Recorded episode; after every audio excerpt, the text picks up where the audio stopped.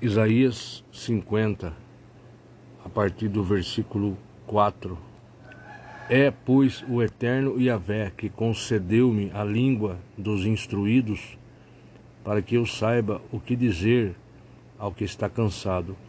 Ele me acorda todas as manhãs, desperta-me o ouvido, para que eu possa escutar como discípulo. O Senhor Yahvé abriu-me os ouvidos, e eu não fui rebelde, nem me afastei. Ofereci as minhas costas aos que me feriam, e a minha face aos que me arrancavam a barba, não escondi o rosto dos que me afrontavam e me cuspiam.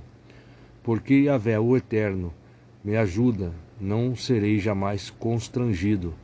Por isso, eu me opus firme como um sólido rochedo e sei que não haverei de permanecer frustrado. Aquele que me defende está muito próximo. Aquele que me defende está muito próximo. Quem se atreverá a contender comigo? Apresentemo-nos juntos. Quem é meu adversário? Eis que se apresente. É o eterno Yahvé que me socorrerá. É o eterno Deus que me socorrerá. Yahvé. Quem será aquele que me condenará? Certamente todos eles se desgastarão como uma veste. Dois pontos. A traça os devorará. Versículo 10. Quem dentre vós teme a Yahvé e ouve a voz do teu servo? Aquele que tem caminhado nas trevas sem nenhuma luz, ponha a sua confiança no nome de Yahvé. Tome como arrimo e total apoio o seu Deus. Versículo 11: Mas todos vós que acendeis um fogo, que vos munis de setas incendiárias, ide e andai na luz.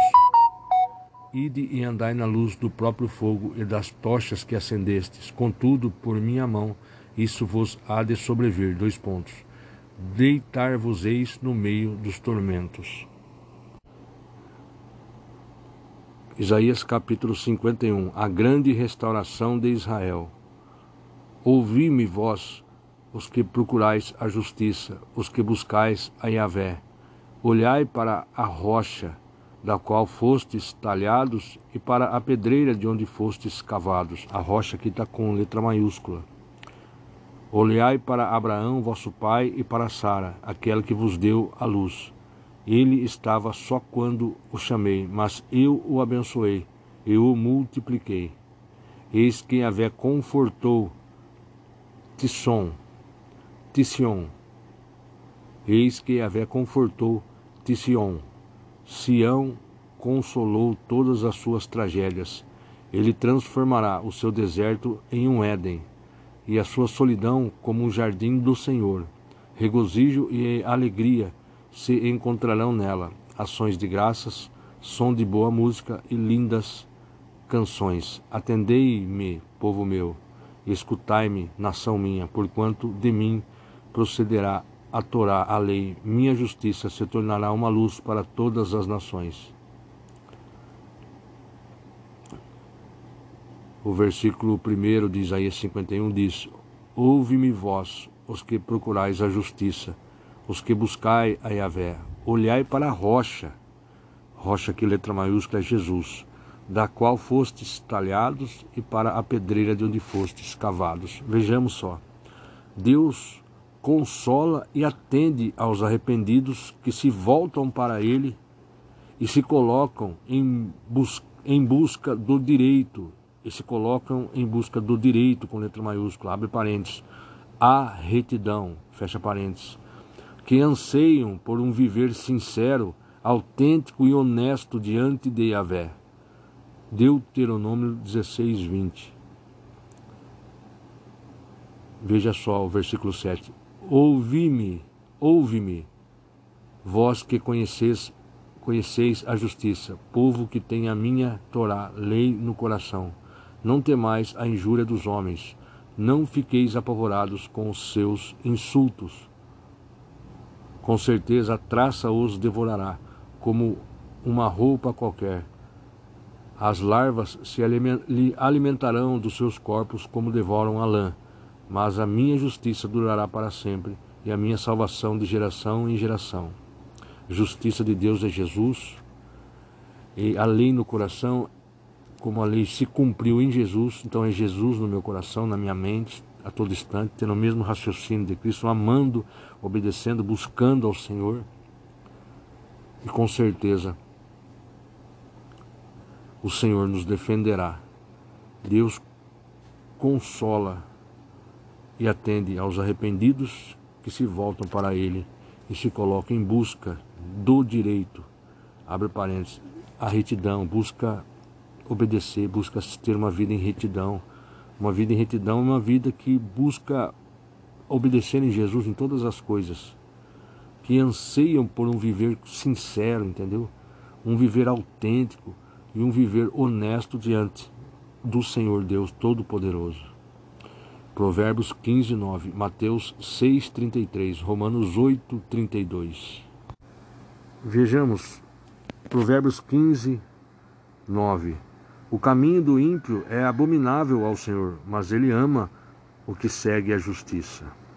1 Timóteo 6, 11. Aqui leremos: Mas tu, ó homem de Deus, foge destas coisas e segue a justiça, a piedade, a fé, a caridade, a paciência, a mansidão porque fala no versículo 10: Porque o amor do dinheiro é a raiz de toda espécie de males, e nessa cobiça alguns se desviaram da fé e se transpassaram a si mesmo com muitas dores. Mas tu, ó homem de Deus, foge destas coisas e segue a justiça, a piedade, a fé, a caridade, a paciência, a mansidão. 2 Timóteo 2, 22 Foge também dos desejos da mocidade e segue a justiça, a fé, a caridade e a paz com os que, com um coração puro, invocam o Senhor. Invocam o Senhor. Lembrando que invocar é chamar, clamar, chamar, invocar o nome do Senhor, chamar por Ele. Glória a Deus. Agora vamos abrir em Salmos 26. Pedido de justiça e livramento.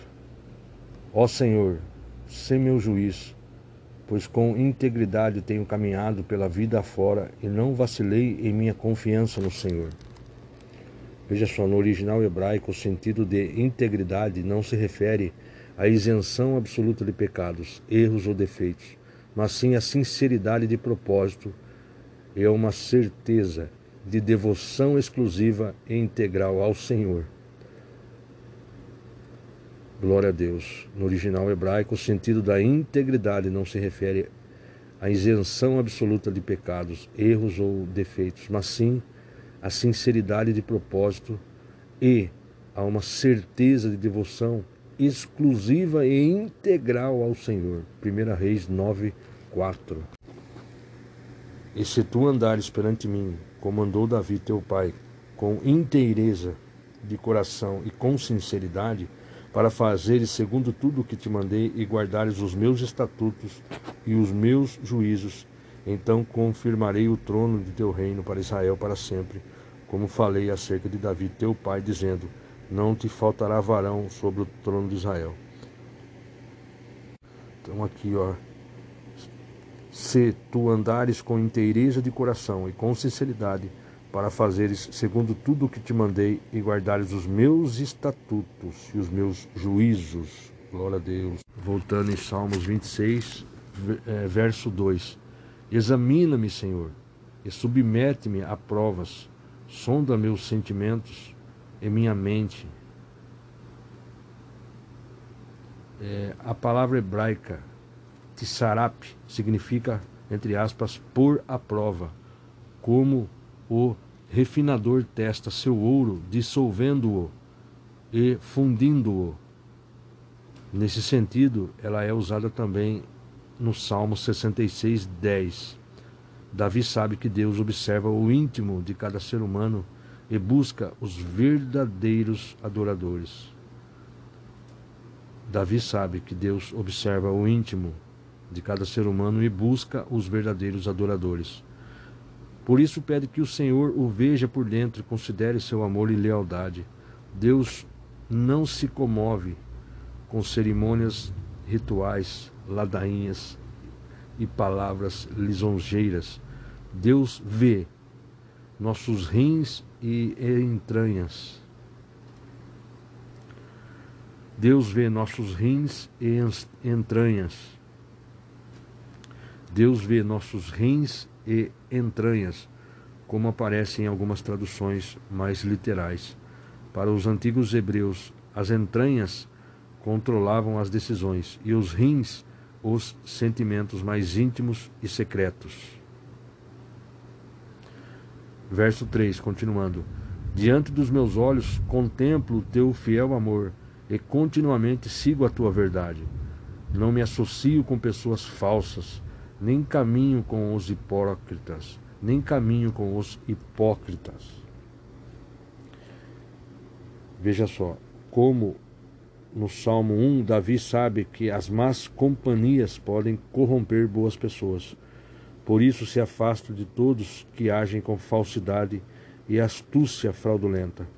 A expressão hebraica Naan Lamim, a expressão hebraica Naan significa dois pontos: encerrados e encobertos pela dissimulação, ou abre aspas, aquele aqueles que se camuflam com a falsidade para praticar o mal. Fecha parênteses. Continuando, verso 5: Detesto a reunião dos malfeitores, e não me assento com os ímpios. Lavo minhas mãos em sinal de inocência, e assim poderei andar ao redor do teu altar, ó Senhor. Veja só, a lavagem das mãos em solene demonstração de inocência abre parênteses, pureza, fecha parênteses, em ocasiões especiais era ordenada pelo ritual mosaico e era comum entre os judeus. Era usual entre eles antes da oração. E os sacerdotes, em particular, não podiam realizar qualquer ofício sacro no santuário enquanto não derramassem água limpa do lavatório, lavando suas mãos. Êxodo 40, 30 ao 33. O termo hebraico original Nikaion significa ao mesmo tempo, abre aspas, o ato de limpar algo, fecha aspas, e o estado moral de pureza e inocência. Davi faz uma alusão à prática dos sacerdotes que, quando ofereciam sacrifícios, andavam ao redor do altar. Sua intenção era demonstrar que, como primeiramente lavavam suas mãos e então exerciam seu sacro ofício no altar os sacerdotes sentiam profunda necessidade de pureza pessoal para poderem se envolver-se no serviço divino. Com esse gesto, Davi igualmente lembra a festa dos tabernáculos, na qual o povo, ao sétimo dia, circundava o altar sete vezes, levando ramos de palmeiras em suas mãos e cantando hosanas em memória à queda de Jericó. Cerca de mil anos mais tarde, Pilatos repetiria o gesto de, entre aspas, lavar as mãos, proclamando-se, abre aspas, inocente do sangue deste justo, fecha aspas. Procurava eximir-se de culpa diante do povo judeu que clamava pela crucificação de Jesus Cristo. Mateus 27, 24. O Cordeiro de Deus sacrificado por nossos pecados e para nossa salvação. Hebreus 10, 1 ao 14. Verso 7. Ergo minha voz para cantar hinos de gratidão e proclamar todas as tuas maravilhas. Eu amo, ó Senhor, a casa em que habitas e o lugar onde tua glória permanece. Não ceifes minha alma com a dos ímpios, nem minha vida com a dos assassinos eu amo Senhor, a, a casa em que habitas e o lugar onde tua glória permanece. Veja só, aqui Davi entra no santuário como sincero adorador, em busca da comunhão e proteção do Senhor. Em busca da comunhão e proteção do Senhor. Os profanos e dissimulados, abre parênteses, falsos, fecha parênteses, até quando frequentam assembleias sacras, cometem pecado pois não vão em busca de perdão e reconciliação com Deus, mas por interesse pessoal ou conveniência social e política. Algumas traduções mais literais trazem dois pontos: a habitação de tua casa, a habitação de tua casa. O que é um hebraísmo, uma maneira bem hebraica de se referir ao, entre aspas, lugar de tua habitação. Essa expressão também era o título dado ao tabernáculo e posteriormente ao templo de Salomão, segundo Crônicas 36:15. No deserto, a glória de Deus permanecia visivelmente sobre o tabernáculo. Êxodo 40, 34. No judaísmo, essa expressão, que significa, entre aspas, habitação, Shekinah, veio a ser o termo para definir fatos dessa natureza. Mas é em João 1,14 que temos a declaração integral da realidade prenunciada na nuvem e no fogo.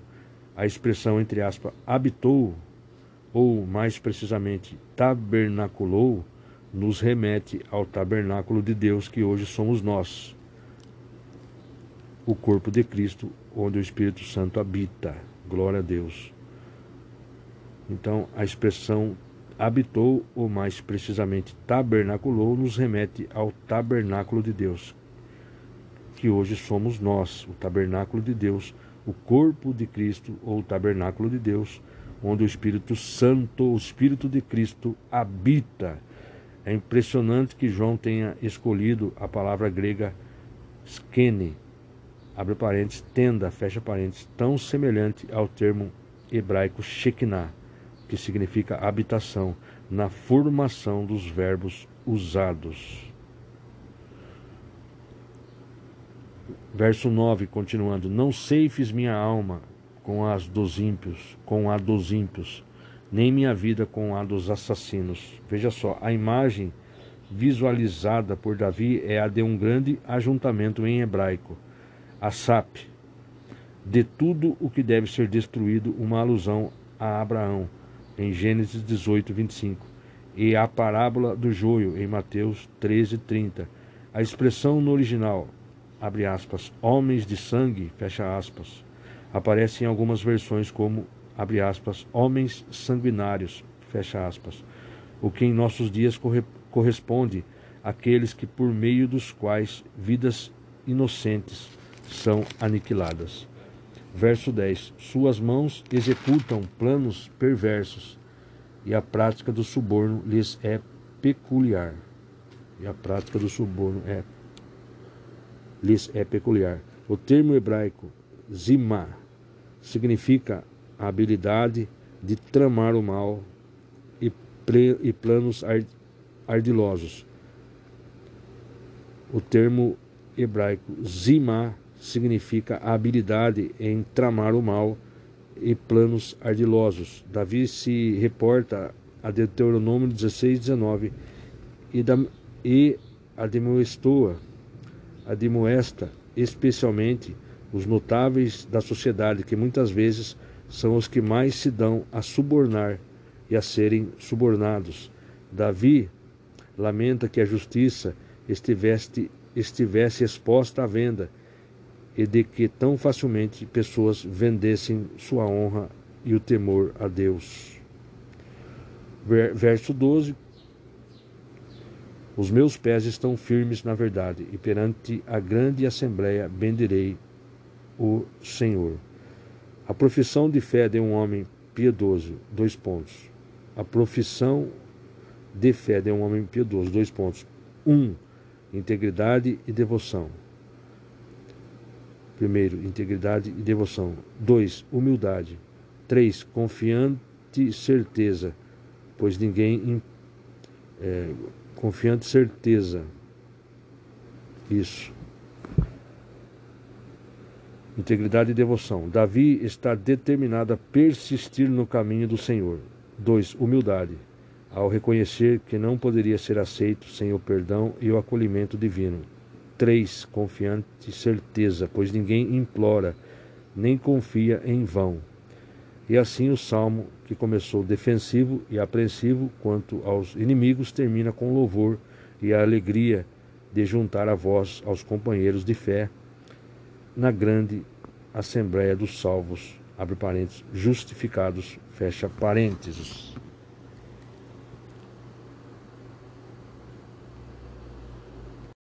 Mateus 5, versículo 25 e 26. Entra em acordo depressa com teu adversário, enquanto estás com ele a caminho do tribunal, para que não aconteça que o adversário te entregue ao juiz, o juiz te entregue ao carcereiro e te joguem na cadeia. Com toda certeza afirmo que de maneira alguma sairás dali enquanto não pagares o último centavo. Graças a Jesus temos a bênção do perdão à nossa disposição. Não fosse essa graça, seríamos todos consumidos pela lei. Os cristãos devem, então, perdoar tudo e a todos, pedir perdão e procurar a paz com todos aqueles que se sentirem ofendidos, e procurar a paz com todos aqueles que se sentirem ofendidos com alguma de suas atitudes.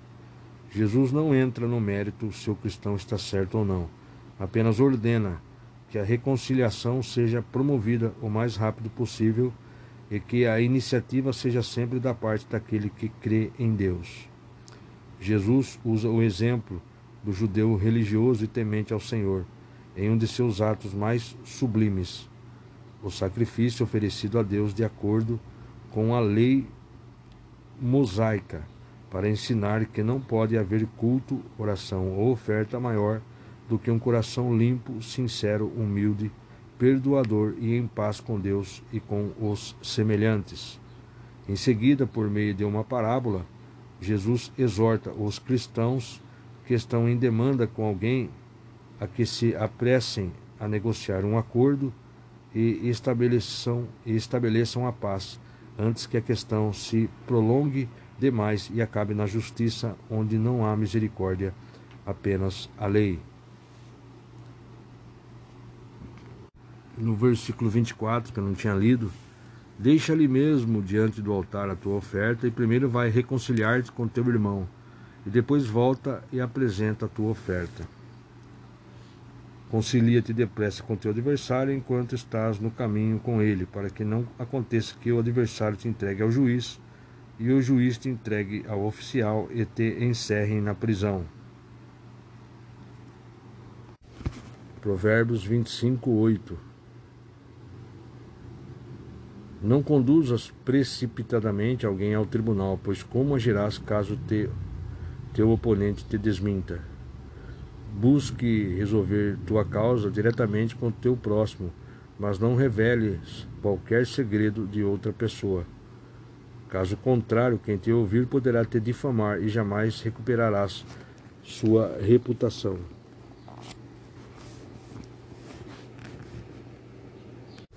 Veja só, devemos agir com calma, prudência e sabedoria, mesmo quando temos em nossas mãos os meios de promover a justiça. Não é aconselhável divulgar as atitudes de nossos inimigos sobre o risco de cometermos o pecado da difamação. Tiago 4:11. Lucas 12. Versículo 57. E por que não julgais também por vós mesmos o que é justo, quando um de vós estiver caminhando com seu adversário em direção ao magistrado, fazei tudo o que estiver em vosso alcance para se reconciliar com ele isso para que ele não vos conduza ao juiz, e ao juiz vos entregue ao oficial de justiça, e o oficial de justiça vos jogue no cárcere. Eu vos asseguro que não saireis da prisão enquanto não pagardes o último centavo devido. Jesus nos ensina que acima das tradições religiosas e acima dos sistemas de leis de um povo está a palavra de Deus. Acima de tradições religiosas e do sistema de leis de um povo está a palavra de Deus. Os sinais dos tempos eram nítidos, abre parênteses, como o são hoje, fecha parênteses. E uma decisão radical e urgente de arrependimento e volta à palavra se fazia necessária, mas as pessoas não conseguiam ver o terrível furacão do juízo tomando forma. É preciso acertar as contas antes que seja tarde demais. A expressão grega lepton foi traduzida como abre aspas, último centavo, fecha aspas, e representava uma pequena moeda de cobre ou bronze cujo valor correspondia à metade da quadrantes, abre parênteses, um centavo. Salmos 31, 6. Repúdio os que se mantêm, repudio os que se mantêm em crenças vãs e enganosas eu, porém, confiarei só no Senhor. Davi tinha uma convicção inegociável. Ele amava ao Senhor todo, de todo o coração e só no Senhor confiava como sendo o único e verdadeiro Deus, Criador do universo e da raça humana. Assim como creram Abel, Noé, Abraão, Isaque, Jacó, Moisés e todos os demais profetas e homens de Deus. Hebreus 11. A expressão hebraica Ebel não se refere apenas à adoração a ídolos, mas também inclui em seu amplo significado as crenças em teorias fúteis, ilusórias e inverossímeis. Inverossímeis. Por isso, todos quantos se deixam influenciar por cultos a ídolos, superstições, benzeduras, astrologia ou amuletos, assim como os animistas, deístas, heréticos ou agnósticos precisam ouvir a voz de Deus, arrepender-se de seus pecados e entregar-se ao Senhor. Colossenses 2:8. Algumas versões trazem tu detestas ou aborreces, mas o termo no original hebraico indica que Davi é quem se expressa eu rejeito ou eu detesto podendo ser estas outras traduções plausíveis.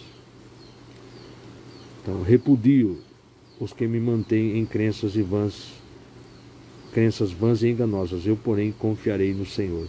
Exultarei com grande alegria por tua misericórdia, pois viste a minha aflição e compreendestes a angústia da minha alma. Não me entregues nas mãos do inimigo, mas aplanaste um caminho para que meus pés passassem seguros. Salmo 31, 8.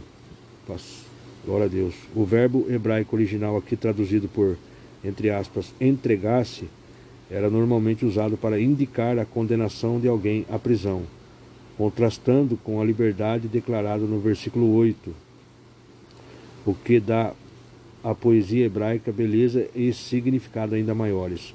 Deus usa seu poder para amorosamente escutar o íntimo abre parênteses, alma, fecha parênteses, de cada um de nós.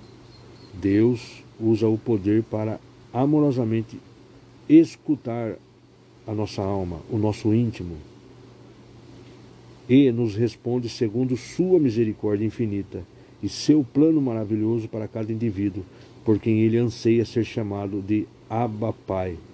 Abre parênteses, papai ou pai querido em aramaico. Êxodo 3:6, Marcos 14:36, Gálatas 4:6. Aba, Pai, papai ou papai querido, pai querido. Glória a Deus. Lucas 18, versículo 1 ao 8. A parábola da viúva persistente. Então Jesus propôs uma parábola aos seus discípulos com a intenção de adverti-los quanto ao dever de orar continuamente e jamais desanimar. Veja só, assim como a parábola do administrador infiel, no capítulo 16, do versículo 1 a 8, essa também é uma, abre aspas, história enigmática, história enigmática de contraste. Essa também é uma história enigmática de contraste. Revela que, se um magistrado que não teme ao Senhor, nem respeita ou teme a homem algum, pode ser levado a atender a petição, pode ser levado a atender a petição de uma pobre viúva por causa de sua insistência, quanto mais o fará o justo juiz do universo. Tiago 4:12. Os cristãos são encorajados a permanecer fiéis e confiantes em suas orações a Deus, que no momento oportuno responde a todos como um pai maravilhoso, um pai amoroso. Tiago 4,12 Um só é o legislador e juiz, aquele que pode salvar e aniquilar. Tu, no entanto, quem és para julgar o teu semelhante? Aqui Tiago está nos ensinando a não julgar ou falar mal dos irmãos. Depois, submeter nossos planos a Deus. Glória a Deus. Está escrito assim: Agora prestai atenção, vós que aclamais. Hoje ou amanhã iremos a tal cidade, lá nos estabeleceremos por um ano, negociaremos e obteremos grandes lucros. Contudo, vós não tendes o poder de saber o que acontecerá no dia de amanhã. Vamos gravar essa mensagem aqui. Contudo, vós não tendes o poder de saber o que acontecerá no dia de amanhã. Que é vossa vida? Sois simplesmente como a neblina que aparece por algum tempo e logo se dissipa. Em vez disso, devíeis afirmar: se o Senhor quiser, viveremos e faremos isto ou aquilo. Se o Senhor quiser, viveremos e faremos isto ou aquilo. Glória a Deus. Entretanto, estáis agora vos orgulhando das vossas capacidades, e toda vanglória como essa é maligna. Refleti sobre isso, pois, dois pontos. Quem sabe que deve fazer o bem e não o faz, comete pecado. Voltando para Lucas 18, agora versículo 2, Elias contou, dois pontos. Em certa cidade havia um juiz que não temia a Deus, tampouco era sensível às necessidades das pessoas. E havia naquela mesma cidade uma viúva que frequentemente se dirigia a ele, rogando-lhe: Faze-me justiça na causa que pleiteio contra meu adversário. É, veja só, o juiz insensível da parábola, da parábola não temia a Deus e muito menos aos homens não se preocupava com o bem-estar da sua comunidade, nem com o que as pessoas pensavam sobre ele. A viúva, especialmente no Antigo Testamento, representava assim como os órfãos, todo tipo de pessoa desamparada e carente de recursos. Salmos 68, 5. Continuando, versículo 4. Ele, por algum tempo, não a quis atender, todavia, mais tarde, considerou consigo mesmo é bem verdade que eu não temo a Deus, nem respeito a pessoa alguma. Contudo, como esta viúva me importuna, farei justiça a ela, para não acontecer que, por fim, venha a me aborrecer ainda mais. Veja só, a palavra grega original aqui traduzida por, entre aspas, aborrecer, é a mesma que Paulo usou ao se referir à disciplina que aplicava ao próprio corpo por causa de Cristo, Dois pontos. Esmurro o meu corpo. 1 Coríntios 9, 27. E seu sentido mais literal é, dois pontos, entre aspas, esbofetear.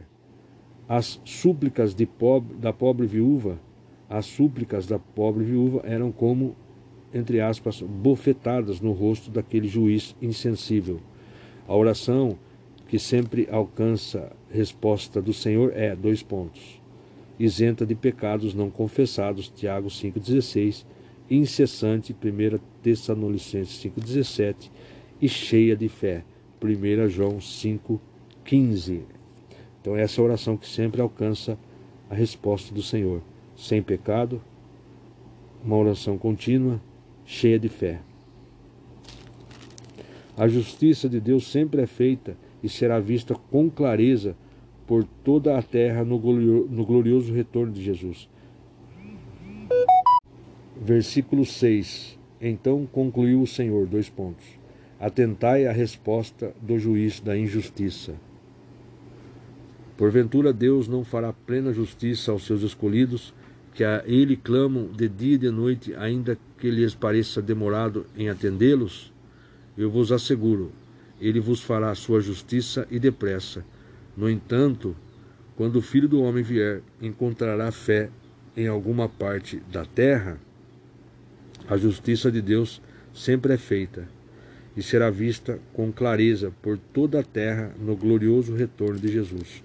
A expressão, entre aspas, escolhidos, tem sua origem no termo hebraico, particularmente usado no Antigo Testamento para se referir a Israel, o povo eleito de Deus. Entretanto, seu paralelismo com outra palavra hebraica muito significativa, entre aspas, servo, une as ideias de, entre aspas, responsabilidade e privilégio. Une as ideias de responsabilidade e privilégio. No Novo Testamento, a expressão tem um conceito estendido à igreja como o novo Israel de Deus. 1 Pedro 2,9. Entretanto, Jesus prediz que a sua volta se dará em momento de grande esfriamento espiritual sobre a terra, afastamento da teologia bíblica e perseguição aos crentes sinceros. Nessa época será ainda mais necessário perseverar na oração, perseverar na oração e não esmorecer na fé leal a Cristo, na fé leal a Cristo, lealdade, assim como no exemplo da viúva. Então, o exemplo aqui da viúva é perseverança na oração e não esmorecer na fé leal a Cristo, uma fé com lealdade a Cristo Jesus. E o Senhor fará justiça.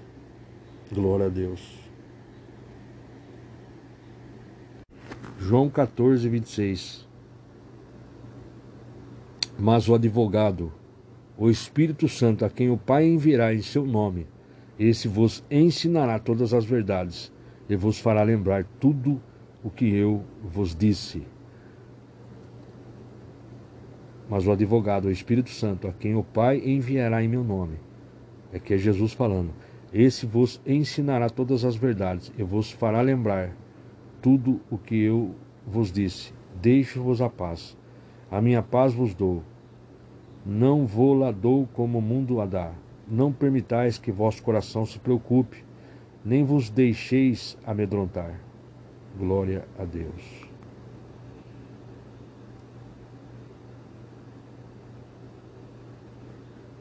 Glória a Deus. Os discípulos de Cristo têm o privilégio do reino de Deus, têm os privilégios do reino de Deus, mas são odiados pelo diabo e pelo mundo. O príncipe deste mundo não pode acusar Jesus de nada. Por isso, onde Jesus está, o pecado e o diabo não podem permanecer. Glória a Deus. 1 Coríntios 4 Advertência contra a arrogância. Versículo 12. Nós afadigamos de trabalhar arduamente com as próprias mãos. Quando somos ofendidos, abençoamos. Quando perseguidos, não revidamos. Quando caluniados, respondemos fraternalmente. Até esse momento, somos considerados a escória da humanidade, o lixo do mundo. Veja só, quando caluniados, respondemos fraternalmente. Aqui na outra versão está: Somos blasfemados e rogamos. Até o presente temos chegado a ser como o lixo deste mundo e como a escória de todos. Versículo 12 da Almeida Revista Corrigida. E nos afadigamos trabalhando com nossas próprias mãos. Somos injuriados e bendizemos Somos perseguidos e sofremos. Somos blasfemados e rogamos. Agora, 2 Coríntios 6, 8. Somos ensinados a falar só a verdade. Por honra e por desonra, por difamação, por difamação e por boa reputação, tidos por desonestos, mas sendo verdadeiros. 1 Coríntios 1,9 De fato, já tínhamos sobre nós a sentença de morte, para que não confiássemos em nós mesmos, mas somente em Deus que ressuscita os mortos. Ora, se somos atribulados, é para a vossa consolação e salvação. Se somos consolados, é, pois, para a vossa consolação, a qual vos proporciona perseverança, a fim de que suportei as mesmas aflições que nós também estamos passando. Atos 24, 10 Paulo expõe sua defesa. Paulo ele cita fatos exatos e comprovados e apela à justiça. Atos 24:10. Aqui leremos. Paulo, porém, fazendo-lhe o governador sinal que falasse, respondeu dois pontos. Porque sei que já vai para muitos anos que desta nação és juiz. Contanto, melhor ânimo respondo por mim. Pois bem podes saber que não há mais de doze dias que subi a Jerusalém a adorar. E não me acharam no templo falando com alguém, nem amotinando o povo nas sinagogas, nem na cidade, nem tampouco podem provar as coisas de que agora me acusam. Mas confesso-te que, conforme aquele caminho a que chamam seita, assim sirvo a Deus de nossos pais, crendo tudo quanto está escrito na lei e nos profetas tendo esperança em Deus, como estes mesmos também esperam de que há de haver ressurreição dos mortos, tanto dos justos como dos injustos. E por isso procuro sempre ter uma consciência sem ofensa, tanto para com Deus como para com os homens. Ora, muitos anos depois vim trazer à minha nação esmolas e ofertas. Nisto me acharam já santificado no templo, não em ajuntamentos, nem com alvoroço uns certos judeus da Ásia, os quais convinha que estivessem presentes perante ti e me acusassem se alguma coisa contra mim tivessem. Ou digam estes mesmo se acharam em mim alguma iniquidade quando compareci perante o conselho. A não ser estas palavras que, estando entre eles, clamei: Hoje estou julgado por vós acerca da ressurreição dos mortos. Então Félix, havendo ouvido estas coisas lhes pôs dilação, dizendo dois pontos. Havendo-me informado melhor deste caminho, quando o tribuno Lícias tiver descido, então tomarei inteiro conhecimento de vossos negócios. E mandou ao, centuri ao centurião que o guardassem em prisão, tratando-o com brandura, e que a ninguém dos seus e a que ninguém dos seus proibisse servi-lo ou vir ter com ele. Alguns dias depois, vindo Félix com sua mulher Drúxila, que era judia, mandou chamar a Paulo e ouviu-o acerca da fé em Cristo. E tratando ele da justiça e da temperança e do juízo vindouro, Félix, espavorido, espavorido, respondeu: Por agora vai-te, e em tendo oportunidade te chamarei. Ficou apavorado. 1 Pedro 3,14.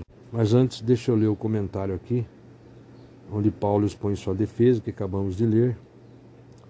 Veja só, versículo 15: Depositando em Deus a mesma esperança desses homens, de que haverá ressurreição tanto de justo como injustos.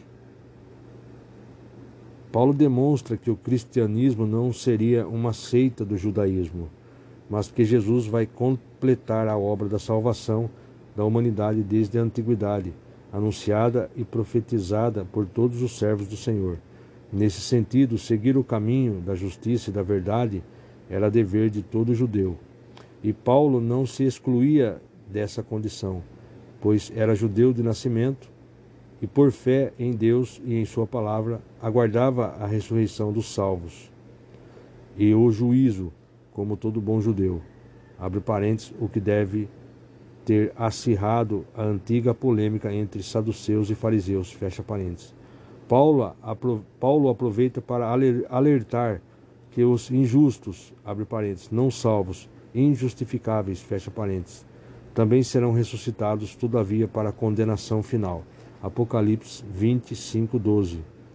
Paulo faz referência a, ao autoexame de consciência diante de Deus e que toda pessoa deve fazer periodicamente a fim de verificar se seus sentimentos e atitudes estão condizendo com a vontade soberana do Senhor ou são apenas reflexos do arbítrio egoísta e predatório do indivíduo humano, do indivíduo humano e da sociedade em que vive. Romanos 2:15, Romanos 9:1. Paulo oferece um outro fato comprovado Paulo oferece um outro fato comprovado das suas reais intenções e ações. Interessante essa frase. Paulo oferece um outro fato comprovado das suas reais intenções e ações. Ele havia trazido uma soma considerável em contribuições, abre parênteses, esmolas, fecha parênteses, oferecidas pelas igrejas cristãs na Ásia e Europa para ajudar o povo necessitado, abre parênteses, em todos os sentidos, fecha parênteses, de Jerusalém, especialmente naqueles dias, 1 Coríntios 16, 1. Além disso, Paulo tinha o apreciável hábito espiritual abre parênteses, não muito comum entre os líderes religiosos de nossos dias, fecha parênteses, de ajudar pessoalmente e com seus próprios recursos financeiros a muitos de seus companheiros de ministério.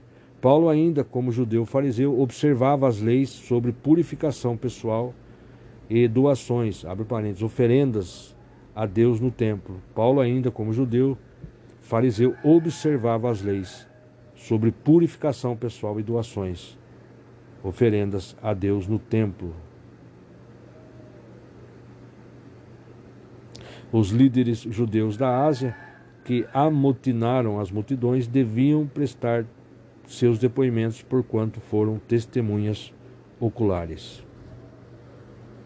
Veja só, Félix também era aquele tipo de pessoa muito comum em nossos dias. Conhecia a história de Cristo, tinha medo da morte e do julgamento final mas não queria saber de entregar sua vida para ser conduzida pelo Espírito de Deus. Veja só, Paulo não perdia tempo nem jogava palavras ao vento. Sua objetividade e praticidade, orientadas pelo Espírito Santo, o levavam sempre e direto ao coração do indivíduo e às suas maiores necessidades. Porque está aqui, ó, quando Paulo começou a pregar sobre a justiça, o domínio próprio e o juízo vindouro, Félix ficou apavorado e exclamou: Basta, basta, por agora. Pode retirar, em outra ocasião mais conveniente, te mandarei chamar outra vez. Então, Paulo poderia ter clamado por sua libertação ou preparado uma mensagem suave e de bons presságios. Entretanto, Paulo falou da parte do Senhor sobre o que Félix e Drúxila mais necessitavam, dois pontos: arrependimento e salvação. A reação foi semelhante à de Herodes Antipas diante de João, Marcos 6, 20. Então, Paulo não perdia tempo, nem jogava palavra fora, não jogava palavras ao vento. Sua objetividade, sua praticidade era orientada pelo Espírito Santo e o levaram e levavam Paulo sempre direto ao coração das pessoas nas suas maiores necessidades. Cremos nisso. Atos 23, Paulo tumultua o sinédrio. Versículo 12. Onde os judeus tramam matar Paulo. Na manhã seguinte, os judeus planejaram uma cilada e juraram solenemente que não comeriam nem beberiam enquanto não tirassem a vida de Paulo. Mais de 40 homens faziam parte dessa conspiração. Mais de 40 homens faziam parte dessa conspiração. O juramento desses 40 assassinos, abre parênteses, zelotes, que mais tarde provocariam grande revolução contra Roma, fecha parênteses, pode ser visto como um símbolo vivo do anátema, abre parênteses, maldição, fecha parênteses, assumido pela nação de Israel quanto à morte de Jesus Cristo. Mateus 27, 25. Versículo 14: Estes foram até os chefes dos sacerdotes e aos líderes dos judeus e rogaram: dois pontos. Fizemos um juramento sob pena de maldição, de não provarmos alimento algum até matarmos a Paulo. Agora, portanto, juntamente com o sinédrio, solicitai ao comandante que o mande descer diante de vós, como se fosseis investigar com mais exatidão sobre o seu caso. Assim estaremos preparados para matá-lo antes que consiga chegar até aqui. Versículo 16: Porém, o sobrinho de Paulo, filho de sua irmã, ficou sabendo dessa trama. Dirigiu-se à fortaleza e contou tudo a Paulo. Que, chamando um dos centuriões, rogou-lhe dois pontos: Leva esse rapaz ao comandante, porque tem algo importante a comunicar-lhe. Tomando-o, pois, conduziu-o ao comandante e lhe declarou: O, o prisioneiro Paulo me chamou e pediu que trouxesse à tua presença este moço que tem algo importante a revelar-te. Versículo 19. Então o comandante tomou a jovem, o jovem pela mão e levando-o à parte indagou-lhe: O que tens para dizer-me? Ao que ele revelou: Os judeus combinaram solicitar-te que amanhã ordenes a Paulo descer ao sinédrio, descer ao sinédrio, fingindo ter de investigar com maior precisão o caso dele. Não te deixes persuadir por eles, porquanto há mais de quarenta deles à espreita contra Paulo. Paulo. Eles juraram, sob pena de maldição, não comer nem beber até que terem a vida dele. Agora, pois, estão prontos, apenas aguardando a tua palavra de consentimento. Versículo 22. Então o comandante mandou o rapaz sair, ordenando-lhe que a ninguém contasse que ele havia revelado aquilo. Em seguida, chamando dois centuriões, determinou-lhes: Preparai um destacamento de duzentos soldados, setenta cavaleiros e duzentos lanceiros, a fim de rumarem para Cesareia, ainda esta noite às nove horas. Providenciai também montarias para Paulo, e levai-o em segurança ao governador Félix e o comandante escreveu-lhe uma carta. Maravilha. Veja só, a emboscada estava armada. Como nos dias de hoje, Satanás aguarda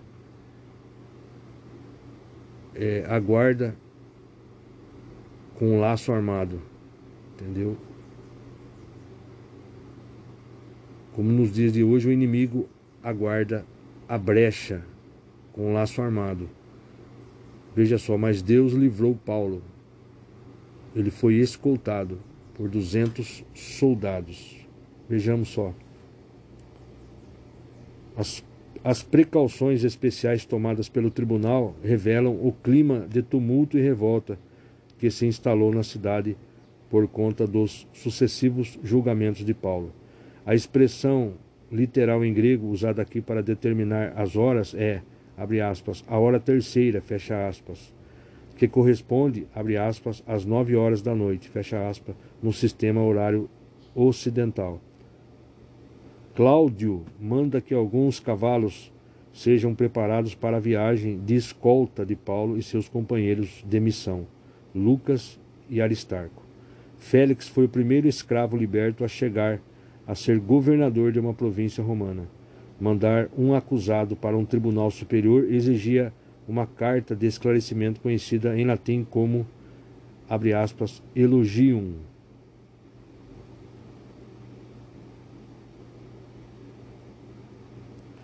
Cláudio Lícias é, age com a típica sutileza e astúcia da maioria das autoridades públicas. Procura lançar a responsabilidade pelo tumulto na cidade e pela situação polêmica de Paulo sobre os judeus. Para fazer uma boa imagem perante o governador, ele modifica, entre aspas, ligeiramente os fatos a seu favor. Afinal, o comandante Cláudio não ficou sabendo sobre a cidadania romana de Paulo, a não ser quando já estava pronto para interrogá-lo por meio de torturas e açoites. Da mesma maneira como ocorreu no desenrolar do julgamento de Jesus Cristo diante de Pilatos. Paulo é reconhecido pelos próprios líderes romanos, abre parênteses, pagãos, fecha parênteses, como inocente. 1 Pedro 3,14. Ele vai falar sobre o estilo de vida do cristão. Versículo 13. Vou ler a partir do Vamos ler aqui, ó. É maravilhoso, hein? O estilo de vida do cristão. Concluindo, tende todos vós o mesmo modo de pensar, demonstrai compaixão e amor fraternal, sede misericordiosos e humildes, não retribuindo mal com mal, tampouco ofensa com ofensa, ao contrário, abençoai, porquanto foi justamente para esse propósito que fostes convocados a fim de também receber bênção como herança. Portanto, quem quiser amar a vida e ver dias felizes, refreia sua língua do mal e os seus lábios da falsidade. Afaste-se do mal e pratique o bem. Busque a paz e nela persevere. Veja só. As advertências de Pedro são ecos das palavras de Jesus. Paulo e Tiago, Mateus 5, 10, 12, 44, Lucas 6, 28, Romanos 12, 15 a 21, Filipenses 2, 2, 8, 1 Coríntios 12, 26, 1 Tessalonicenses 4, 9, 10, Hebreus 13, 1, Colossenses 3, 12. As advertências de Pedro são ecos das palavras de Jesus. Contudo, ele cita parte do Salmo 34 a fim de encorajar todo cristão a praticar as virtudes ensinadas nos versos 8 e 9, com a promessa de uma vida feliz apesar das tribulações cotidianas, contando com as bênçãos dos versículos 10 e 12, que já vamos, estar lendo aqui. É muito difícil que alguém venha a sofrer fazendo o que é certo. É muito difícil que alguém venha a sofrer fazendo o que é certo, direito e altruísta. No entanto, mesmo que isso venha a ocorrer, o cristão é encorajado a temer a Deus e nele confiar absolutamente. Isaías 8:13. Continuando, versículo 11: Afasta-se do mal e pratique o bem. Busque a paz e nela persevere, porque os olhos do Senhor estão sobre os justos e seus ouvidos estão atentos às suas orações. Entretanto, a face do Senhor volta-se contra os que praticam o mal. Ora, quem vos fará mal se sois zelosos do bem? Versículo 14: Todavia, ainda que venhais a sofrer, porque viveis em justiça, sereis felizes. Não vos atemorizeis, portanto, por causa de ameaças, nem mesmo vos alarmeis. Nem mesmo vos alarmeis. Antes, reverenciai a Cristo como Senhor em vosso coração, estando sempre preparados para responder a qualquer pessoa que vos questionar quanto à esperança que há em vós. Contudo, fazei isso com humildade e respeito, conservando boa consciência, de tal maneira que os que falam, que os que falam com malignidade contra o vosso bom comportamento, pelo fato de viverdes em Cristo, fiquem envergonhados em suas próprias calúnias. Porque é melhor sofrer por praticar o bem, se for da vontade de Deus, do que por fazer o mal. Veja só, o cristão está sob as bênçãos de Deus e de posse da verdade. Verdade, ok? Portanto, não tem do que se envergonhar ou temer. Sua apologética, ou seja, sua defesa de fé, deve ser proclamada com mansidão, paciência e consideração à pessoa humana daqueles que se opõem pois todos nós fomos criados à imagem de Deus e carecemos da iluminação do Espírito Santo. Sempre que tratamos aqueles que nos caluniam ou difamam com mansidão, compreensão e respeito, inclusive baixando o tom de voz, demonstrando que a amargura do oponente não faz sentido e entregamos a situação ao perfeito juízo de Deus. Mateus 5, 1, 12, Lucas 1, 48. Não há nem haverá mais qualquer sacrifício pelos pecados da humanidade. Hebreus 9, 25, 28, Mateus 16, 21, 23, Filipenses 2, 5 ao 11. Porque é melhor sofrer por praticar o bem, se for da vontade de Deus, e do que fazer o mal, do que por fazer o mal. Pois Cristo também foi sacrificado uma única vez por nossos pecados, o justo pelos injustos com o propósito de conduzir-nos a Deus, morto de fato na carne, mas vivificado no Espírito, no qual igualmente foi e proclamou aos espíritos em prisão.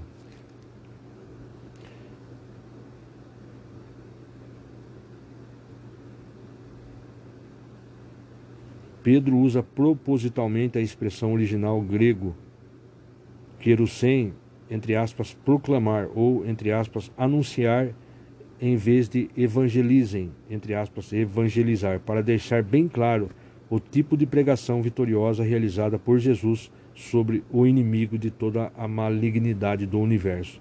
2 Pedro 2, 4, 5, Colossenses 2, 15.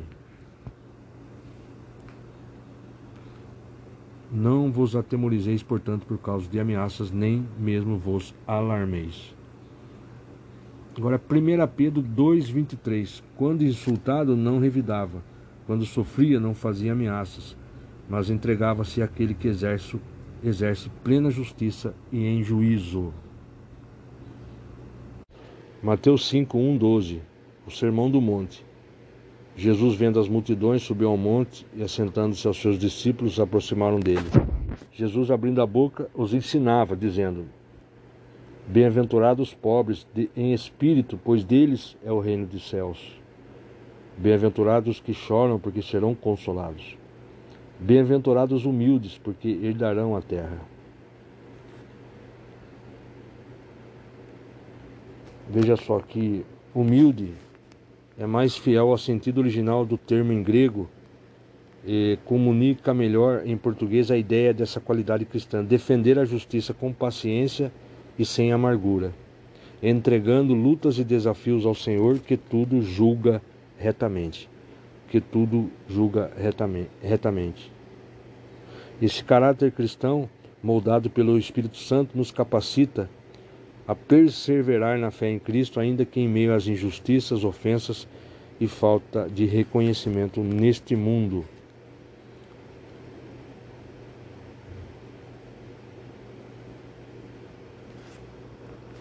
Aqueles que aceitam perder algumas coisas nesta terra e neste tempo, mantendo uma fé sincera, serena no Senhor, serão os reis de toda a terra no futuro, pois já vivem no presente como cidadãos do reino. Seres humanos, esses cujas vidas estão sendo transformadas pelo Espírito Santo e cujos frutos de caráter lhes conferem a bênção de serem conhecidos como, entre aspas, bem-aventurados, que significa muito felizes. Versículo 6: Bem-aventurados que têm fome e sede de justiça, porque serão fartos. Fome e sede do que fazer o que é certo. Justiça é fazer o que é certo. Bem-aventurados os misericordiosos, porque alcançarão misericórdia. Bem-aventurados os limpos de coração, porque verão a Deus. Bem-aventurados os pacificadores, porque serão chamados filhos de Deus. Bem-aventurados os que sofrem perseguição por causa da justiça, porque deles é o reino dos céus. A justiça é Jesus. Bem-aventurados sois vós quando vos insultarem e perseguirem, mentindo, disserem todo mal contra vós por minha causa. Exultai e alegrai-vos sobremaneira, pois é esplêndida a vossa recompensa no céu, porque assim perseguiram os profetas que viveram antes de nós.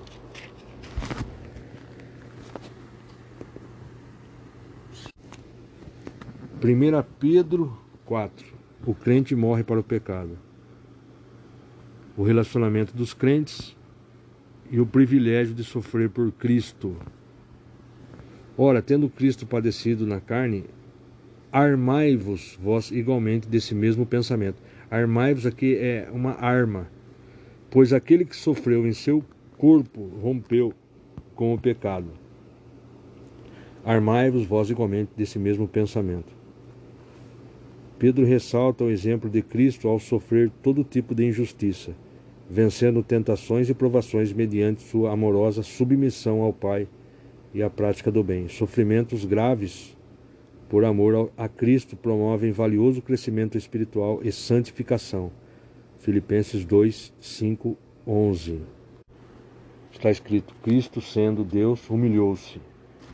Tendo em vós o mesmo sentimento que houve também em Cristo Jesus, o qual, tendo plenamente a natureza de Deus, não reivindicou o ser igual a Deus, mas pelo contrário, esvaziou-se a si mesmo assumindo plenamente a forma de servo e tornando-se semelhante aos seres humanos. Assim, na forma de homem, humilhou-se a si mesmo, entregando-se à obediência até a morte e morte de cruz. Veja só, Jesus Cristo não se apegou egoisticamente aos seus atributos e privilégios divinos, mas aceitou com humilde resignação e vontade a vontade do Pai, como única possibilidade da raça humana ser absolvida da condenação eterna e entregou-se à dor e ao vexame da morte da cruz. Jesus é perfeitamente Deus e perfeitamente humano. Esse é um dos conceitos basilares do Novo Testamento e da fé cristã. Jesus não perdeu ou renunciou aos seus atributos divinos, como a onisciência, onipotência e onipresença. Porém, para que ele pudesse nascer e viver na terra como verdadeiro homem, voluntariamente escolheu o caminho da humilhação. Escolheu o caminho da humilhação e assumiu plenamente a natureza humana de, entre aspas, filho e servo de Deus, fecha aspas, depositando toda a sua glória natural nas mãos de Deus Pai. João 1,14, Lucas 9,32, Romanos 8,3, Hebreus 2,17. A maneira como Jesus se humilhou, obedecendo como perfeito servo até o momento mais horrível, que foi a sua morte, exemplifica a total dependência e reverência que um ser, que um ser absolutamente livre pode ter em relação a Deus. Jesus foi além, não apenas se entregando à morte, mas passando pelos sofrimentos físicos, sofrimentos emocionais e espirituais, psicológicos, de ver sua criação, da sua própria criação, submetê-lo ao mais cruel e humilhante dos aniquilamentos, a morte de cruz, como um criminoso amaldiçoado. 2 Coríntios 8, 9, Hebreus 5, 7, 8, Gálatas 3, 13, Hebreus 12, 2.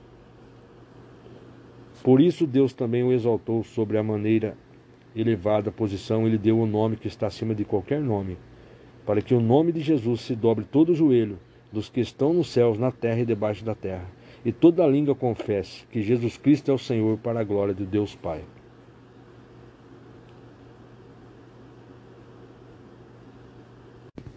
Voltando em Pedro 4, 1 Pedro 4, é, nós lemos: Armai-vos vós igualmente desse mesmo pensamento, pois aquele que sofreu em seu corpo rompeu com o pecado, para que no tempo que vos resta não vivas mais para satisfazer os maus desejos humanos, mas sim para realizardes a vontade de Deus, para realizardes a vontade de Deus. No passado já dependestes, despendestes tempo além do tolerável, fazendo o que agradava aos pagãos.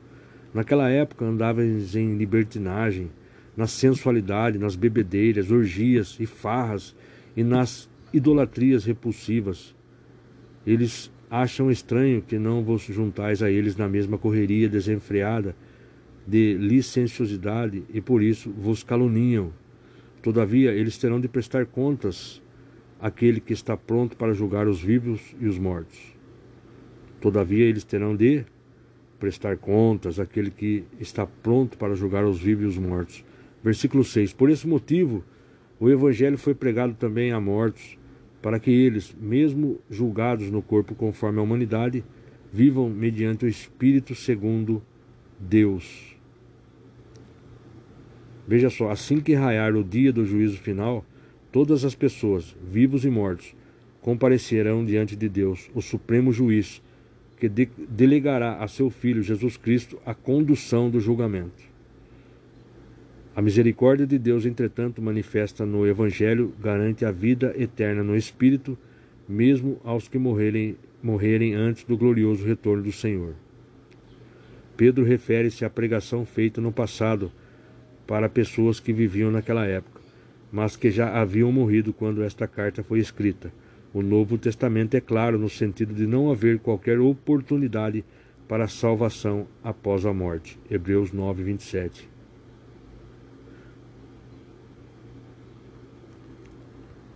Relacionamento dos crentes, versículo 7. Ora, está muito próximo o fim de todas as coisas, portanto, tende bom senso e vigiai em oração.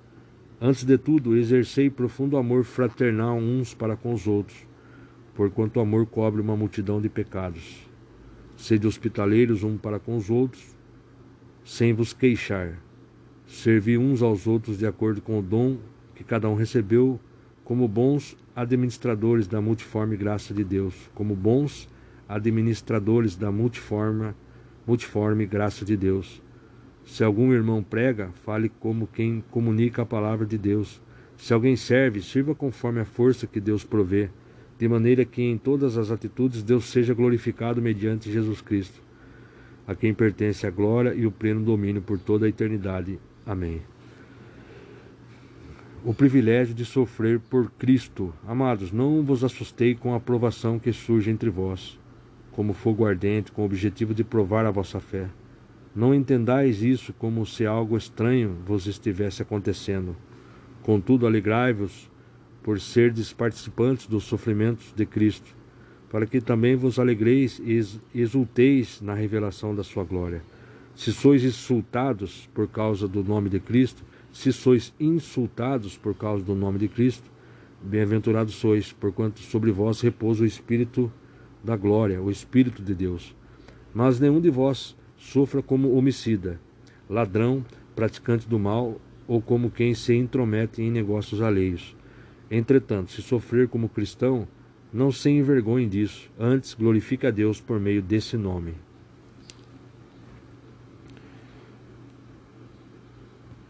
Poucas são as vezes em que a expressão popular, entre aspas, cristão, literalmente em grego, pequenos cristos, foi usada pelos apóstolos para identificar os, entre aspas, crentes em Cristo, pequenos cristos. Voltando, versículo 17: Pois chegou a hora de começar o julgamento pela casa de Deus, e se começa primeiro conosco, qual será o fim daqueles que não obedecem ao Evangelho de Deus? Qual será o fim daqueles que não obedecem ao Evangelho de Deus? E, se é com dificuldade que o justo é salvo, que será do ímpio o pecador? Portanto, aqueles que padecem de acordo com a vontade de Deus devem confiar sua vida a seu Criador e seguir praticando o bem. E seguir praticando o bem. Glória a Deus. Então, nós concluímos aqui.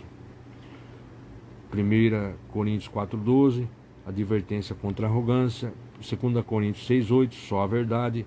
Atos 24,10, Paulo expõe sua defesa. Mateus 5,44, orai pelos que vos perseguem. Atos 23, 12 ao 35, os judeus tramam matar Paulo. A emboscada estava armada, o laço estava armado, mas Deus livrou a Paulo. 1 Pedro 3,14 Não vos atemorizeis por tanto por causa de ameaças, nem mesmo vos alarmeis. 1 Pedro 2,23 Quando insultado não revidava, quando sofria não fazia ameaças, mas entregava-se àquele que exerce plena justiça em juízo. E lemos, e lemos também o capítulo inteiro de 1 Pedro 4, que nos ensina sobre, sobre o crente morre para o pecado, o relacionamento dos crentes e o privilégio de sofrer por Cristo. Glória a Deus.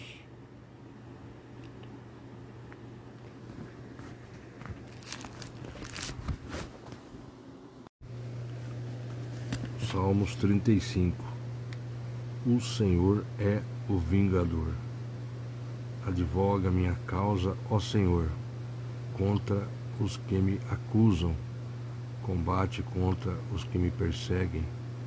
Veste a armadura e toma o escudo, levanta-te e vem em meu socorro.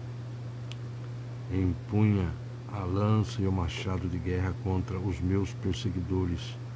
Dize a minha alma: Eu sou a tua salvação. Sejam humilhados e cobertos de vexame os que buscam tirar-me a vida. Retrocedam envergonhados e sejam aniquilados os que tramam a minha ruína. Sejam como palha que o vento carrega, quando o anjo do Senhor os espalhar.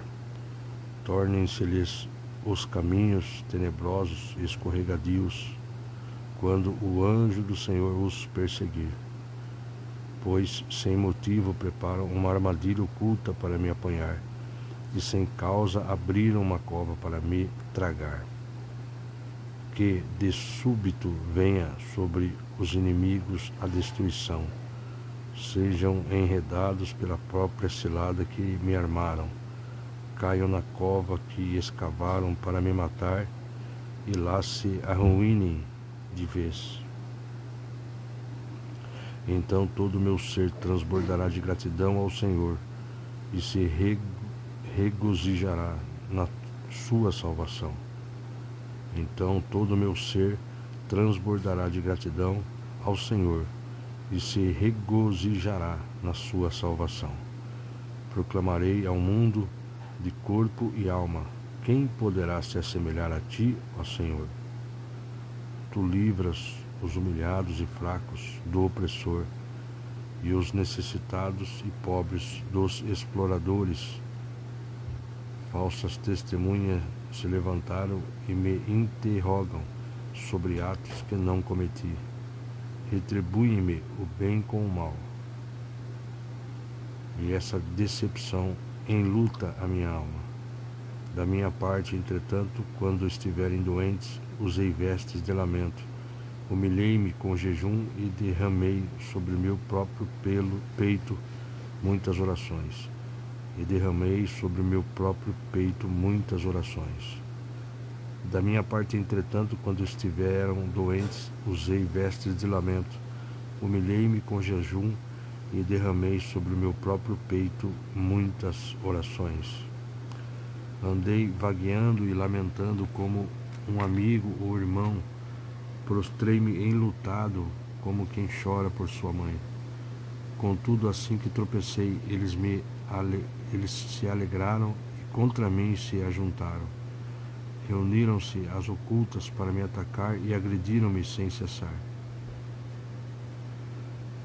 Como ímpios, zombando do meu refúgio, rangem os dentes contra mim. Ó Senhor, até quando tolerarás essa injustiça? Livra minha alma das tramas dos impiedosos, minha vida dos que me atacam como leões. Render-te-ei graças perante a grande assembleia. Louvar-te-ei diante das multidões. Que sobre mim não se rejubilem aqueles que traíram minha amizade nem permita que esses inimigos gratuitos troquem olhares de escárnio. Não é de paz que se ocupam, ao contrário, planejam falsas acusações contra os que vivem em paz na terra. Com a boca escancarada riem de mim e me acusam. Agora o apanhamos, vimos tudo com nossos próprios olhos. Tu, Senhor, os vistes, não ignores seus atos, não te afastes de mim, ó Senhor. Desper, desperta, levanta, faz-me justiça, defende minha causa, meu Deus e meu Senhor. Senhor meu Deus, Tu és justo, restitui meu direito para que eles não se divirtam à minha custa. Não permitas que pensem, é isso, exatamente como queríamos, nem que diga, acabamos com ele. Sejam humilhados e frustrados todos os que se alegram com a minha desgraça. Sejam cobertos de vexame e desonra os que se levantam contra mim os que se levantaram contra mim. Cantem de júbilo, de júbilo, cantem de júbilo e se alegrem os que desejam ver a prova da minha inocência. E repitam continuamente: Glorificado seja o Senhor que tem prazer na felicidade do seu servo. E a minha língua proclamará a tua justiça e o teu louvor o dia inteiro.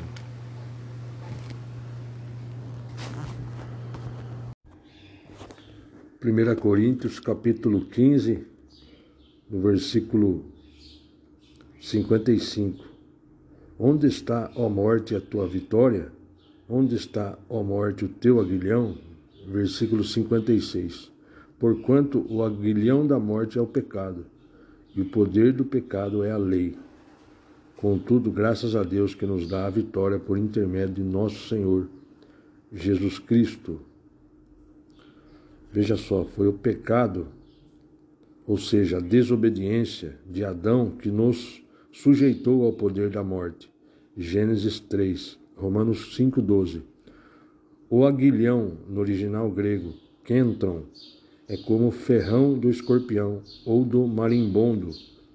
O aguilhão não é a morte, mas sim o pecado inoculando seu veneno letal na alma e no corpo de quem não se arrepende diante de Cristo e, portanto, não é perdoado. Apocalipse 9:10. A lei de Deus é clara em relação ao pecador que não se arrepende.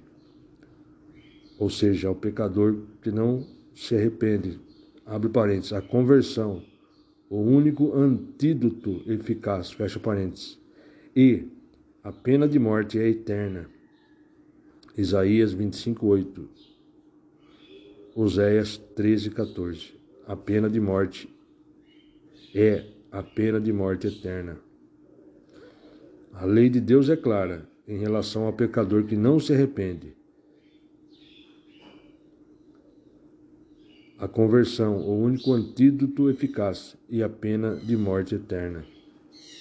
não se arrepende, terá a pena de morte eterna. Cristo é a única possibilidade de vitória e vida eterna sobre o poder do pecado. A morte eterna e partir par...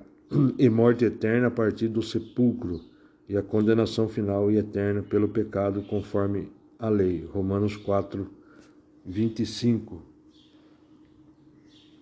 a vitória do cristão sobre suas próprias inclinações é garantida. Contudo, graças a Deus que nos dá a vitória por intermédio de nosso Senhor Jesus Cristo, por intermediação de Cristo Jesus. Então foi o pecado, a desobediência de Adão que nos sujeitou ao poder da morte. Como nós lemos aqui. Onde está a morte, a tua vitória? Onde está a morte, o teu aguilhão? O aguilhão é como um ferrão do escorpião ou do marimbondo. O aguilhão não é a morte, mas sim o pecado. O aguilhão é o pecado injetando seu veneno letal na alma e no corpo de quem não se arrepende. Diante de Cristo Jesus não se arrepende e, portanto, não é perdoado.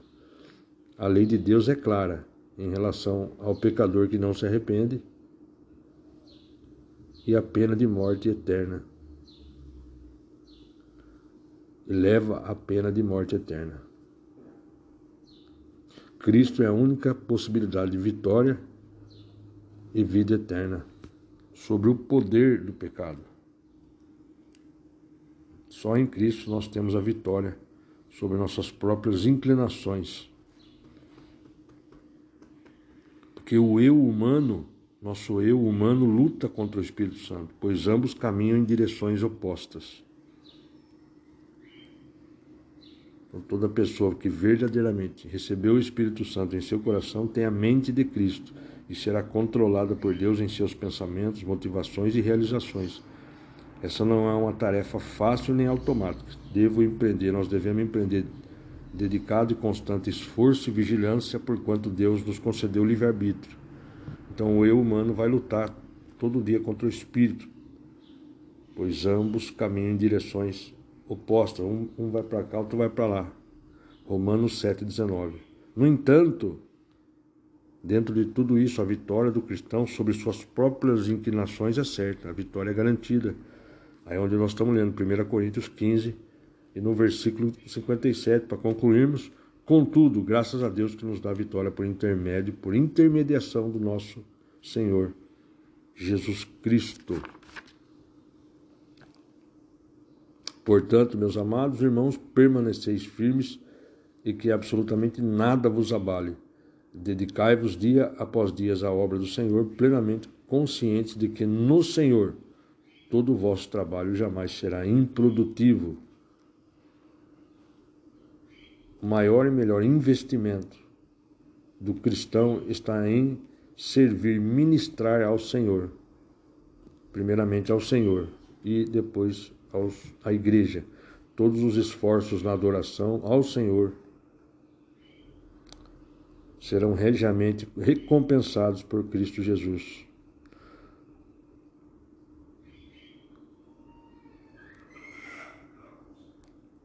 Deus, ele quer a nossa obediência e adoração legítima. Como estávamos falando, o eu humano luta contra o Espírito de Deus, pois ambos caminham em direções opostas. Um vai para cá, outro vai para lá. No entanto, a vitória do cristão sobre suas próprias inclinações, como já falamos, suas inclinações naturais é certeira, é garantida, é certa. Cabe ao crente entregar-se em plena confiança aos cuidados do Senhor e experimentar o poder de Deus na transformação de seus tratos nocivos, de seus traços nocivos de caráter e personalidade. Então cabe a nós cristãos entregar-se em plena confiança aos cuidados do Senhor e experimentar o poder de Deus na transformação dos nossos traços nocivos de caráter e personalidade. Não há nada que a presença de Cristo não possa curar e mudar para melhor. A razão básica de todo pecado e atitude contrária aos padrões morais e santos de Deus é a idolatria. Uma pessoa sempre se submeterá com prazer ao seu maior amor. Repito, uma pessoa sempre se submeterá com prazer ao seu maior amor. Se nosso maior e mais importante amor não for o Senhor, seremos idólatras e de alguma forma passaremos a servir ao Deus que escolhemos, Deus com letra minúscula que escolhemos.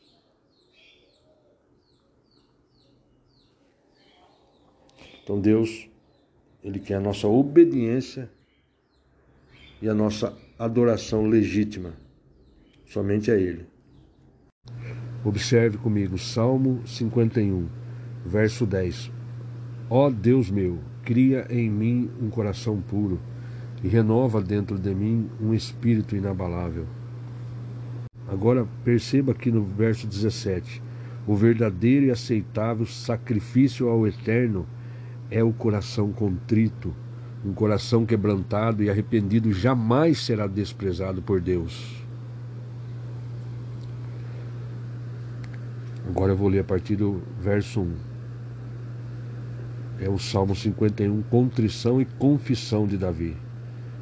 Tem piedade de mim, ó Deus, segundo a tua misericórdia, conforme tua grande clemência, apaga minhas transgressões. Lava-me de toda a minha culpa e purifica-me do meu pecado. Observe agora o verso 3. Pois no meu íntimo reconheço as minhas transgressões. Pois no meu íntimo reconheço as minhas transgressões.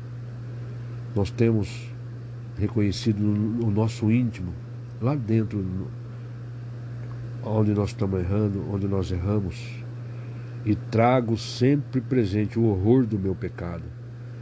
Verso 4: Pequei contra ti, contra ti somente, e pratiquei o mal que tanto reprovas. Portanto, justa é a tua sentença e incontestável ao julgar-me condenado. Reconheço que sou pecador desde o meu nascimento. Sim, desde que me concebeu minha mãe. Sei que tu queres estabelecer a verdade no meu interior e no meu coração ministras a tua sabedoria. Portanto, purifica-me com isopo e ficarei limpo. Lava-me e mais branco do que a neve serei. Faze-me voltar a ouvir júbilo e alegria, e os ossos que esmagaste exultarão. Me fez lembrar que o vale dos ossos secos Esconde o rosto do meu pecado e apaga todas as minhas iniquidades. Agora voltando no verso 7. Portanto, purifica-me com isopo e ficarei limpo. Lava-me e mais branco do que a neve serei. Me fez lembrar da, da santidade de Jesus. Mais alvo do que a neve serei. Continuando verso 9: Esconde o rosto do meu pecado e apaga todas as minhas iniquidades. Verso 10: Ó Deus meu, cria em mim um coração puro e renova dentro de mim um espírito inabalável. Verso 11: Não me afastes da tua presença, nem tires de mim teu Santo Espírito. Restitui-me a alegria da tua salvação e sustenta-me com um espírito disposto a obedecer. Olha esse verso 12 novamente. Restitui-me a alegria da tua salvação e sustenta-me com o espírito disposto a obedecer. A chave da nossa vida cristã é a obediência. Glória a Deus. Verso 13: Então ensinarei os teus caminhos aos transgressores, para que os pecadores se voltem também para ti. Então, uma vez que o Senhor me perdoa, o Senhor me abençoa, eu também poderei me ensina ao caminho da santidade para que eu possa ser cartas de Deus e também ensinar para outras pessoas. Restitui-me a alegria da tua salvação e sustenta-me com o espírito disposto a obedecer. Eu estou me referindo ao verso 13. Então ensinarei os teus caminhos aos transgressores. Então eu também vou aprender para mim poder ensinar a pregar, a ser cartas de Deus para pessoas, para que os pecadores se voltem também para ti como eu também me voltei para ti, me, me prepara, me ensina, me inspira, me instrui, me faça cartas de Deus para que eu também ensine, seja exemplo para outros transgressores, outras pessoas, para que venham também se arrepender, chegar ao arrependimento sincero. Verso 11: Salva-me do pecado de sangue derramado, ó Eterno, Deus da minha salvação, para que minha língua seja livre para cantar exaltando a tua justiça. Então, só depois de passar pelo processo de purificação interior, mediante o perdão, mediante o conserto de Deus, é que estamos habilitados, que estamos prontos para testemunhar de forma correta, efetiva e agradável ao Senhor. Glória a Deus. Porque Deus ele sempre aguarda um verdadeiro, sincero, o mais íntimo arrependimento para com o seu espírito vir socorrer e perdoar o penitente. Todos nós, glória a Deus verso 15: Ó Senhor, dá palavras corretas aos meus lábios, para que minha boca possa proclamar o teu louvor. Então, no tempo certo, Deus vai dar palavras corretas nos nossos lábios, para toda e qualquer situação. Verso 16: Não te deleitas em sacrifícios, nem te comprases, não te, nem te comprases em oferendas pois se assim fosse, eu os ofereceria. O verdadeiro aceitável sacrifício ao Eterno é o coração contrito. Um coração quebrantado e arrependido jamais será desprezado por Deus. Verso 18: Que te regozijes em abençoar a Sião e edificar as, as muralhas de Jerusalém. Então te agradarás dos sacrifícios sinceros, das ofertas queimadas e dos holocaustos e novilhos serão oferecidos sobre o teu altar. Então, somente após voltarmos a uma íntima comunhão com Deus, mediante um arrependimento sincero, perdão, é que a cidade santa e o culto no templo passam a ser a ter, a ter pleno valor para Deus. Em pecado não adianta cantar, louvar, da piruleta, dizer que está congregando, estou indo na igreja todo dia, estou lendo a Bíblia, mas em pecado não adianta. Precisamos nos arrepender. Um arrependimento sincero. Precisamos estar espiritualmente restaurados e reedificados. Repito, precisamos é, com um arrependimento sincero e buscando uma vida em santidade, é, estando então espiritualmente, estando espiritualmente restaurado e reedificado. E assim nós passamos a dar um louvor ao Senhor e que tenha pleno valor o nosso louvor para Deus, o nosso culto a Deus, que é a nossa vida diária. Salmos 52: O ímpio será aniquilado por Deus. Por que, ó prepotente, te vanglorias na maldade para o traje de Deus todo dia? Engendras crimes, tua língua é lâmina afiada, é forjada de intrigas. Ao bem preferes o mal, a palavra da justiça a mentira. Todas as palavras perniciosas te agradam, ó língua pérfida. O próprio Deus te destruirá para sempre agarrando-te e te arrancará da tenda, para erradicar-te da terra dos vivos. Ao vê-lo, os justos, tomados de temor, dele escarnecerão. Dois pontos. Eis o homem que não tomava a Deus por seu refúgio, portanto, depositava sua fé em suas muitas riquezas e assim tornou-se poderoso por seus crimes. Eu, porém, qual oliveira verdejante na casa de Deus, confio no amor divino para todos sempre. Eu, porém, qual oliveira verdejante na casa de Deus, confio no amor divino para todos sempre. Eu sempre te louvarei pelo que fizeste. Na presença dos teus fiéis proclamarei o teu nome, porque tu és bom. Porque tu és bom. Esse poema de Davi termina com uma nota solene de louvor. As ações de graças se referem ao passado. Todos os grandes feitos de Deus são rememorados. E a esperança projeta para os crentes um futuro com infinitas bênçãos que fluem da maravilhosa fonte eterna que é Deus.